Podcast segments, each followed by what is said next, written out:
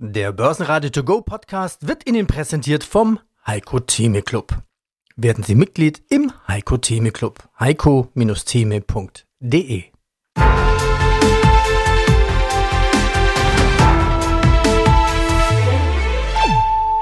Börsenradio Network AG Marktbericht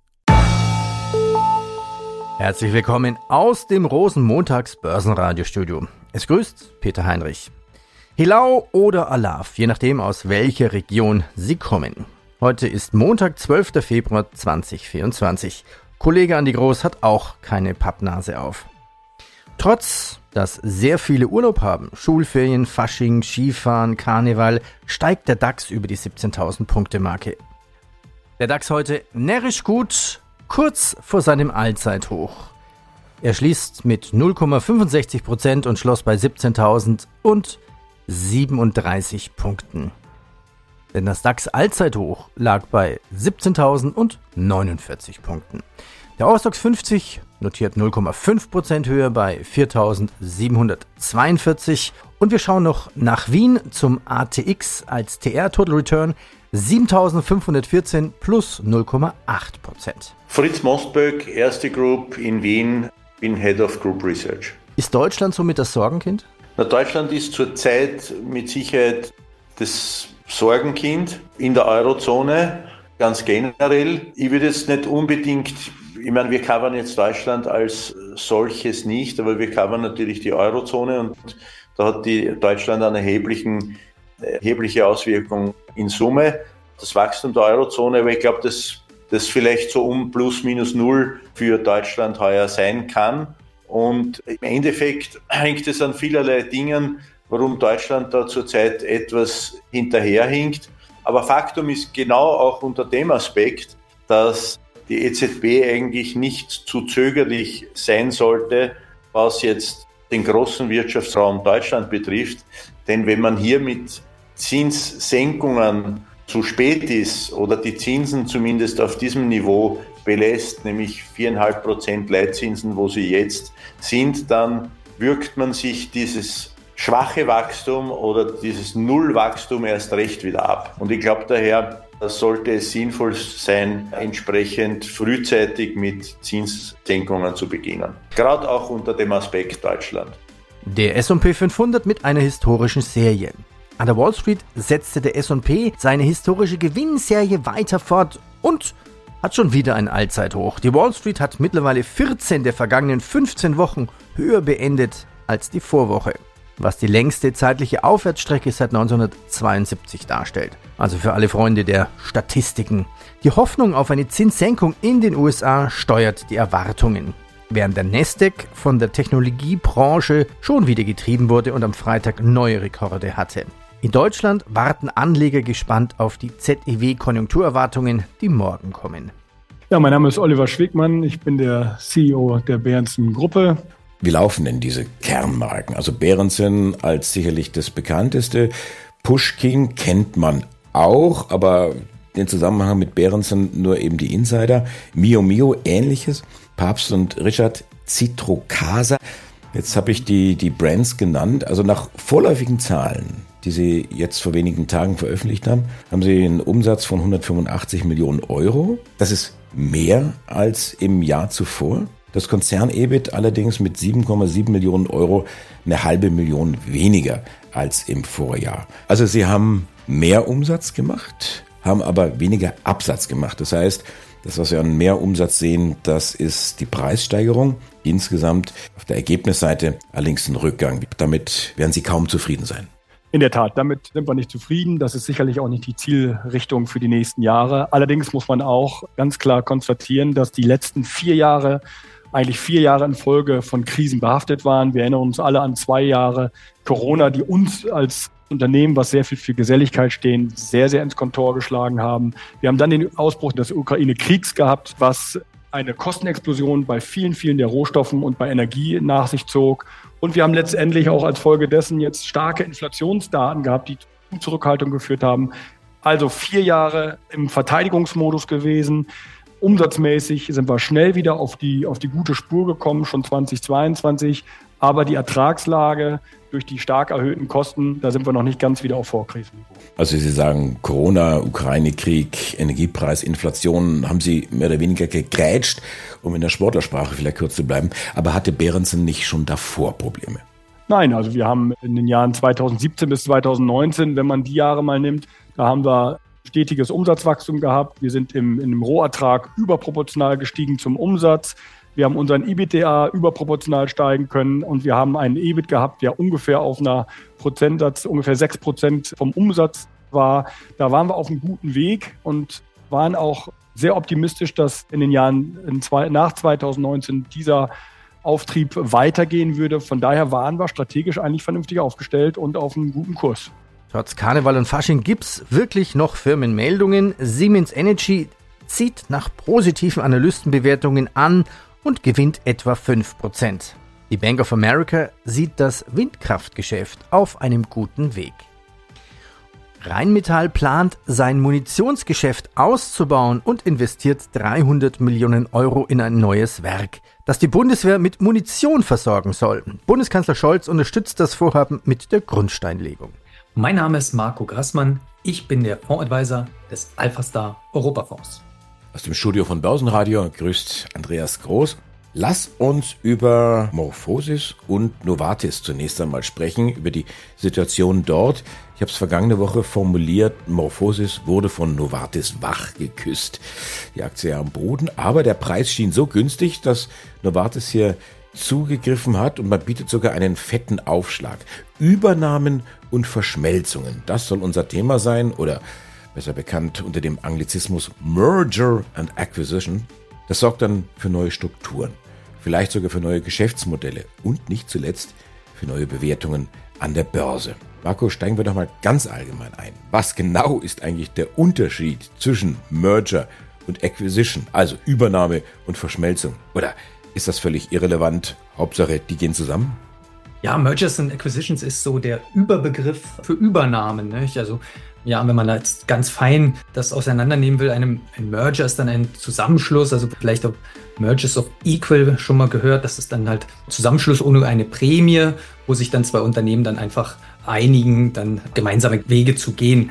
Die klassischen Acquisitions oder zu Deutsch Übernahmen sind dann anders gestrickt. Da gibt es meist einen Übernehmer, der dann eine Prämie zahlt für das zu übernehmende Unternehmen und die sind oft ja sehr auskömmlich, 30 bis 40 Prozent um letztendlich die Aktionäre des zu übernehmenden Unternehmens zu überzeugen, ihre Aktien dann auch dem größeren, meist dem größeren Unternehmen dann halt auch anzudienen, also dann sie zu überzeugen, ihre Anteile abzugeben dann an das größere Unternehmen. Und ja, in dem Fall war das dann Novartis, die das Übernahmeangebot gemacht haben an die deutlich kleinere Morphosis. Und wir sind dort nicht involviert. In dem klassischen Pharmabereich sind wir generell sehr wenig exponiert. Aber, und jetzt wird es spannend, wir sehen diese diese Übernahmen vermehrt, insbesondere mhm. bei den kleinen Small Mid Caps Unternehmen, in die wir investieren, in jeglichen, mhm. jeglichen Branchen.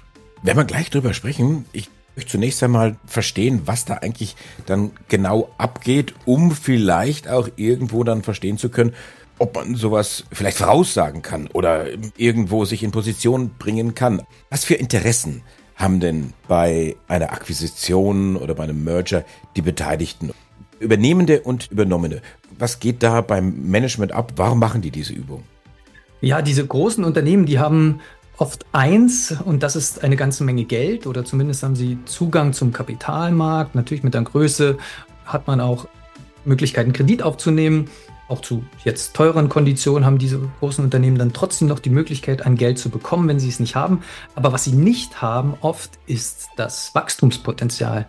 Denn das ist ganz klar bei den kleineren, dynamischen Unternehmen vorzufinden. Und da kommt dann das eine zum anderen zusammen. Der eine hat Geld, der andere bietet das Wachstum. Und warum arbeitet man nicht dann zusammen und ja, die großen Unternehmen mit dem Bestreben, mehr Wachstum zu kreieren, kaufen dann diese kleineren Akteure, die dann oft interessante, wie jetzt bei Morphosis, vermutlich dann interessante mhm. Medikamente in ihrer Pipeline haben und dort Wachstum versprechen. Und ja, somit werden die, die Großen dann ein Problem los oder für eine kurze Zeit zumindest ihr Wachstumsproblem und lassen sich das dann halt etwas kosten. Mhm. Und das sehen wir dann sehr oft, dass die größeren Unternehmen dort sich ihr Wachstum erkaufen, was sie dann bei diesen kleineren Firmen halt finden.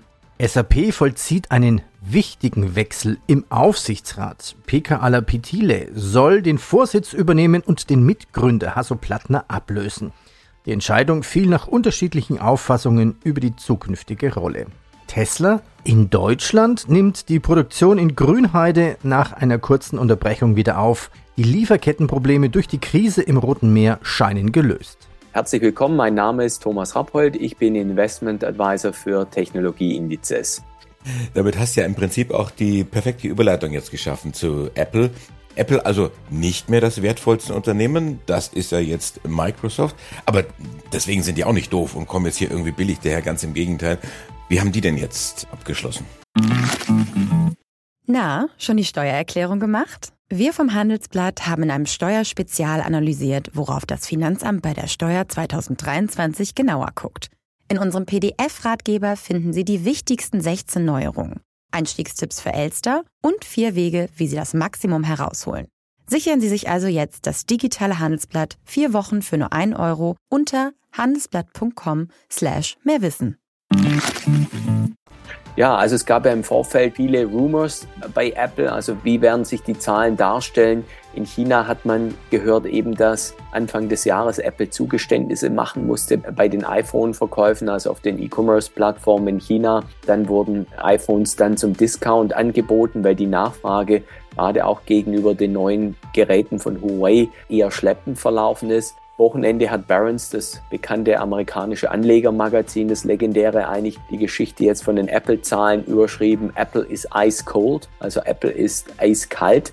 An der Stelle, Apple hat immerhin ein besseres Quartalergebnis abgeliefert und äh, vorgerufen durch, auch durch verbesserte Margen und leicht bessere iPhone-Verkäufe ob schon der China-Absatz im Quartal um 13 Prozent fiel dann, teilweise auch Marktanteilsverluste eben gegenüber Huawei. Generell war es positiv, insofern auch, dass Apple zum ersten Mal seit vier Quartalen wieder steigende Umsätze überhaupt abgeliefert hat. Insofern sind die Zahlen nicht überragend, aber was vielleicht Apple jetzt in der Zukunft retten könnte, Apple ist ja eine Firma, die wie Steve Jobs das auch immer wieder gesagt hat, auch damals bei der iPhone-Verkündung, eine Company, die es wie kein anderes Unternehmen versteht, Hardware und Software in ein Produkt zu gießen. Und nun muss man jetzt sagen, du hast die Magnificent Seven angesprochen und man schaut dann auf den Siri-Assistenten bei Apple, also diesen digitalen Sprachassistenten, den es ja seit über zehn Jahren gibt. Meine Kinder nutzen den auch und sagen eigentlich immer wieder, wie in Anführungszeichen, wie dumm eigentlich Siri ist. Die verzweifeln auch an dem Siri. Und ich glaube, das ist der Schlüssel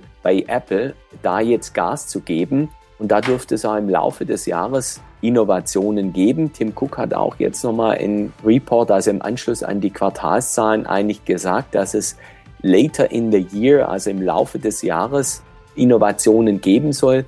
Ich gehe mal sehr stark davon aus, bei Apple ist es ja immer so, dass im September das neue iPhone vorgestellt wird. Letztes Jahr im September hat ja jeder gesagt, okay, wenn ihr nicht mehr zustande bringt auf der Innovationsschiene, dann macht doch das, diese Events nur alle zwei Jahre. Ich könnte mir vorstellen, dass Apple mit Hochdruck daran arbeitet, dann im September ein AI-powered iPhone zur Verfügung zu stellen. Bekanntlich stellt ja Apple seine eigenen Chips her, da sie hier Innovationen bringen. Es gibt was viele nicht wissen, was unter dem Radar läuft, aber was ich schon gesehen habe, es gibt sehr spannende Papers, also die veröffentlicht worden sind im Bereich dieser Generative AI und Large Language Models, also dieser Sprachmodelle, wo Apple einige Dinge vorgestellt hat, die wirklich wieder Meilenstein bedeuten und die diese Technologie aufs Endgerät bringen. Das ist jetzt nämlich der nächste Sprung. Das hat man auf der Computer Electronics Show jetzt im Januar in Las Vegas auch gesehen dass jetzt das Zeitalter der Endgeräte AI-powered kommen wird. Und das könnte Apple dann einen Schub verleihen durch den Siri-Assistenten und das iTunes-Geschäft befeuern und das Endgerätegeschäft, nämlich den Update-Zyklus dann. Jeder will dann eben das neue AI-powered iPhone haben. Da glaube ich, daran arbeitet Apple und im September, da müssen sie liefern. Ja, also da gibt es keinen Weg dran vorbei und ich glaube auch, die Chancen stehen gut, dass sie da liefern werden. Gilead stärkt sein Portfolio durch eine Übernahme von Cybermay Therapeutics für 4,3 Milliarden Dollar. Der Fokus liegt auf der Entwicklung von Medikamenten für Lebererkrankungen. Und die DZ Bank senkt das Kursziel für Infineon von 42 auf 41 Euro bei. Ausblick 2024. Fassen wir zusammen. Was bedeutet all das für die Börsen? Ja, wir leben nach wie vor in eigentlich einem verletzlichen Umfeld. Es gibt immer wieder Verunsicherungen da wie dort. Ich sehe jetzt aber nicht eine Bankenkrise auf uns zukommen, wie das viele vielleicht schon wieder haben wollen. Der Ukraine-Russland-Konflikt wird weiterhin ungelöst bleiben. Ich hoffe, dass China, Taiwan ruhig bleibt und eigentlich hier nichts Schlimmeres passiert. Die wirtschaftliche Seite habe ich schon angesprochen, die ist moderat wachsend und wird zunehmend von der Dynamik her bis ins Jahr 2025 hinein gewinnen. Die Zinsen werden sinken und all das sollte bei den aktuellen Bewertungen an den Aktienmärkten doch für ein gutes Aktienjahr 2024 sorgen. Und das gleiche nochmal für Österreich. Was sind denn die österreichischen Branchen oder Aktien 2024? Also in Österreich von Branchen zu besprechen, kann man nur teilweise machen, wenn es jetzt beispielsweise um eine Finanz- oder Versicherungsbranche geht, aber von richtigen Branchen, die tiefergehend sind, kann man aufgrund der Anzahl der Unternehmen jetzt nicht wirklich sprechen. Aber ich würde nach wie vor einen Mix Unternehmen bevorzugen, die in globalen Marketnischen tätig sind. Das wäre beispielsweise Andritz oder Do Co., die wir aktuell positiv sehen. Oder auch ein Mix an Unternehmen, die stark in Zentral- und Osteuropa engagiert sind. Und das wäre beispielsweise eine Strabag, eine VIG und eine Unica. Börse Berlin for You, der Börsenpodcast für Durchblicker.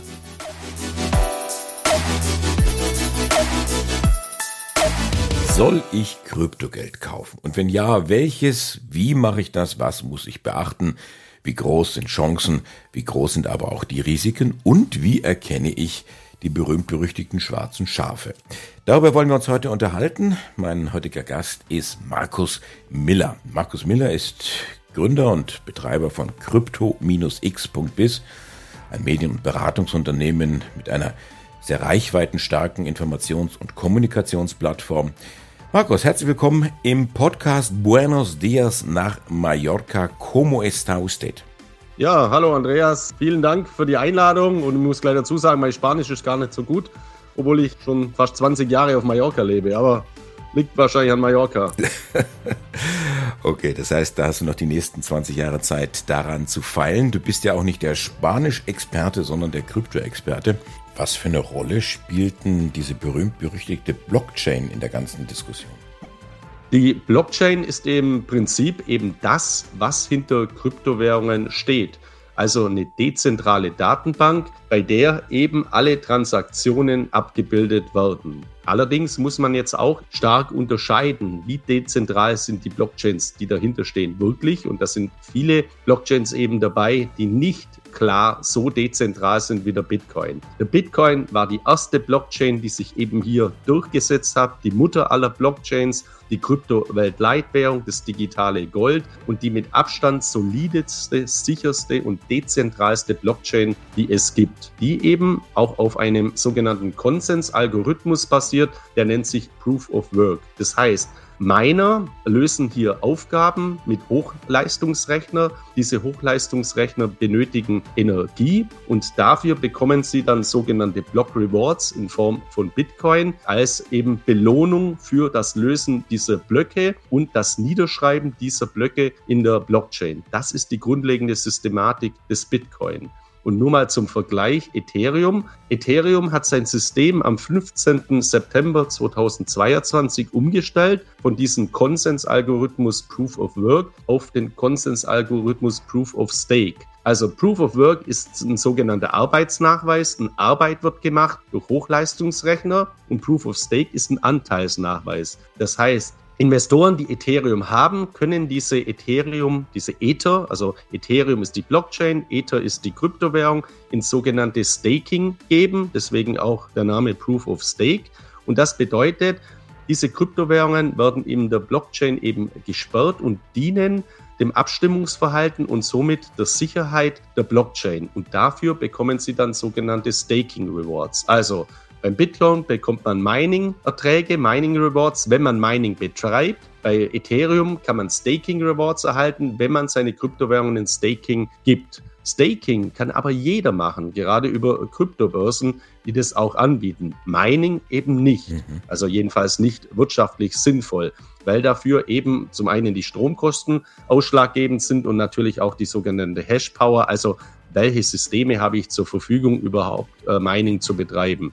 Und das ist die Grundlage. Und weil du mich jetzt gefragt hast, was äh, spielt die Blockchain da für eine Rolle? Äh, ich glaube, man muss noch ein bisschen weitergehen, warum auch das Verständnis derzeit noch so stark fehlt, ist, ich habe ja gerade von Konsensalgorithmen äh, gesprochen. Ich glaube, wenn du irgendwo in die Fußgängerzone gehst und mal zehn Leute fragst, erklär mir mal kurz, was ist ein Algorithmus? dann weiß ich nicht, ob da eine Mehrheit dir erklären kann, dass ein Algorithmus, jetzt ganz vereinfacht dargestellt, eben ist eine Aneinanderreihung von Formeln zur Lösung eines Problems. Also es ist e- einfach so, wir sind uns noch gar nicht bewusst, dass unser ganzes Leben mittlerweile von Algorithmen dominiert wird. Wenn wir das Internet öffnen, laufen Algorithmen. Mit jeder App laufen Algorithmen. wenn ich bei Google eine Suchanfrage mache, dann verknüpfe ich zig Algorithmen. Und vielleicht fällt es jedem Jahr irgendwann mal auf, wenn man über irgendwas spricht oder irgendwas sucht, auf einmal wird einem ein paar Tage später eine entsprechende Anzeige dazu angezeigt, also eine Werbeanzeige. Also unser ganzes Leben ist dominiert von Algorithmen. Das Fernsehprogramm,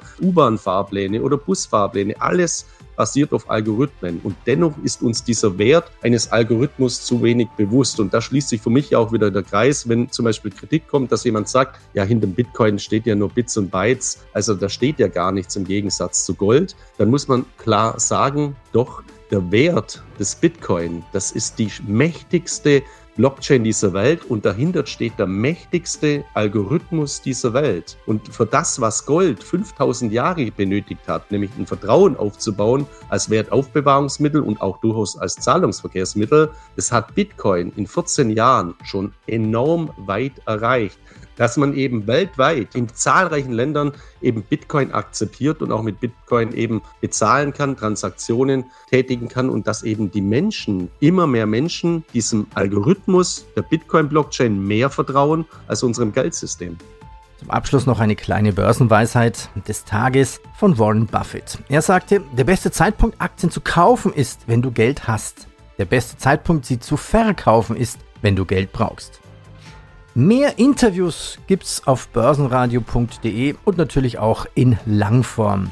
Und morgen Mittag meldet sich wieder Christian Drastil aus dem Studio Wien mit einem kurzen Update. Ihnen noch schönen Fasching oder Karneval. Es verabschiedet sich Ex-Prinz Peter I. aus der Session 1994-95. Börsenradio Network AG Marktbericht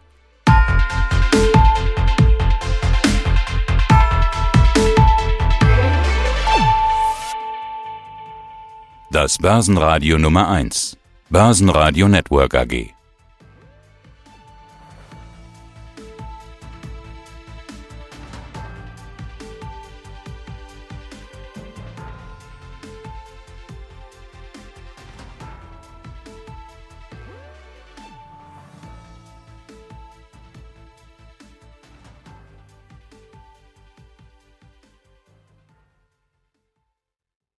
Der Börsenradio To Go Podcast wurde Ihnen präsentiert vom Heiko Theme Club. Werden Sie Mitglied im Heiko Theme Club. heiko-theme.de